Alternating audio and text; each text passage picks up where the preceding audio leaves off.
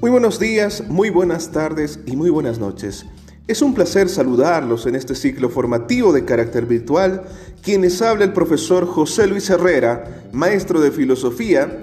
En esta sección desarrollaremos el tema del razonamiento con el siguiente temario. 1. ¿Qué estudia la lógica? 2. ¿Qué son los juicios? 3. ¿Qué son los razonamientos? 4. Tipos de razonamientos. 5. Consumación final.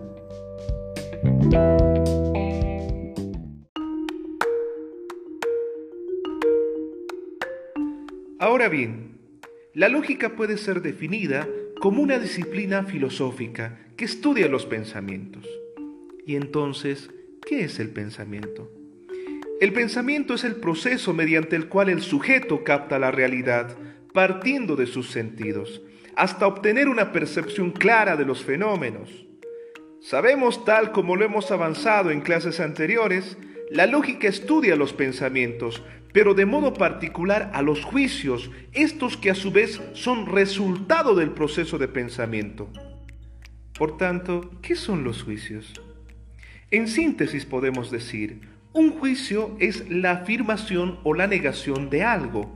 Por ejemplo, si yo dijera, el hombre es un ser racional. Esto es una afirmación que a su vez está compuesto por conceptos. El concepto sujeto, el concepto cópula y el concepto predicado. ¿Cuál es la relación de cada una? El concepto sujeto es de quien se afirma o se niega algo. El concepto cópula tiene dos funciones. La primera vincula conceptos. La segunda otorga la cualidad de afirmación o de negación al juicio. Y por último, el concepto predicado es aquello que le añado al concepto sujeto. Con estas ideas preliminares abordamos el tema de los razonamientos. Entonces, por razonamientos vamos a comprender que es una asociación compleja de dos o más juicios relacionados de tal manera que el último de la serie es consecuencia lógica de las anteriores, conocida como conclusión. Entonces, los razonamientos están compuestos por premisa, inferencia y conclusión.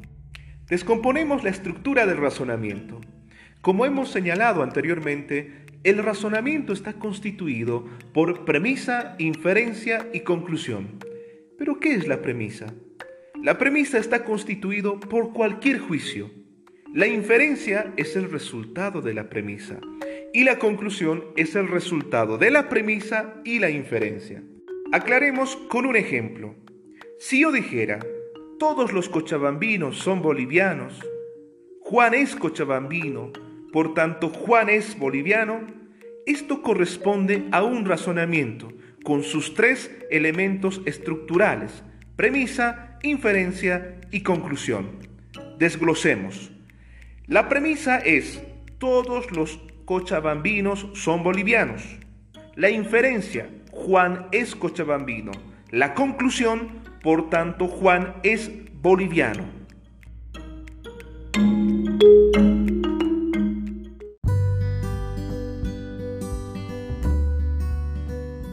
Tipos de razonamientos.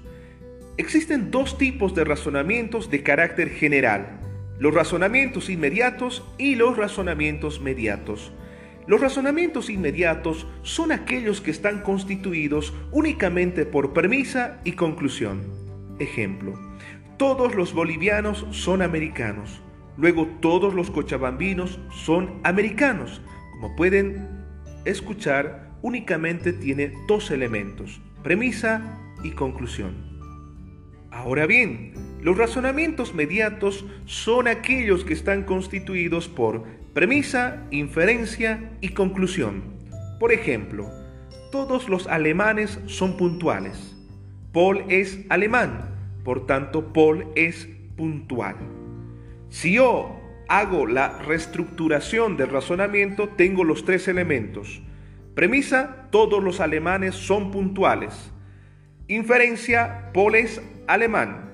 Y la conclusión, por tanto, Paul es puntual. Asimismo, queridos estudiantes, dentro de los razonamientos mediatos existen tres subtipos. los razonamientos mediatos inductivos, los razonamientos mediatos analógicos y los razonamientos mediatos deductivos. Para comprender los subtipos de razonamiento mediato, debemos estar seguros que estos razonamientos deberán cumplir con los tres elementos estructurales, premisa, inferencia y conclusión. Entonces, ¿qué es el razonamiento inductivo? Es aquel razonamiento que parte de lo particular a lo general. Ejemplo, el plástico se dilata con el calor, la madera y el metal también, por tanto, todos los cuerpos se dilatan con el calor. Continuemos con los razonamientos analógicos.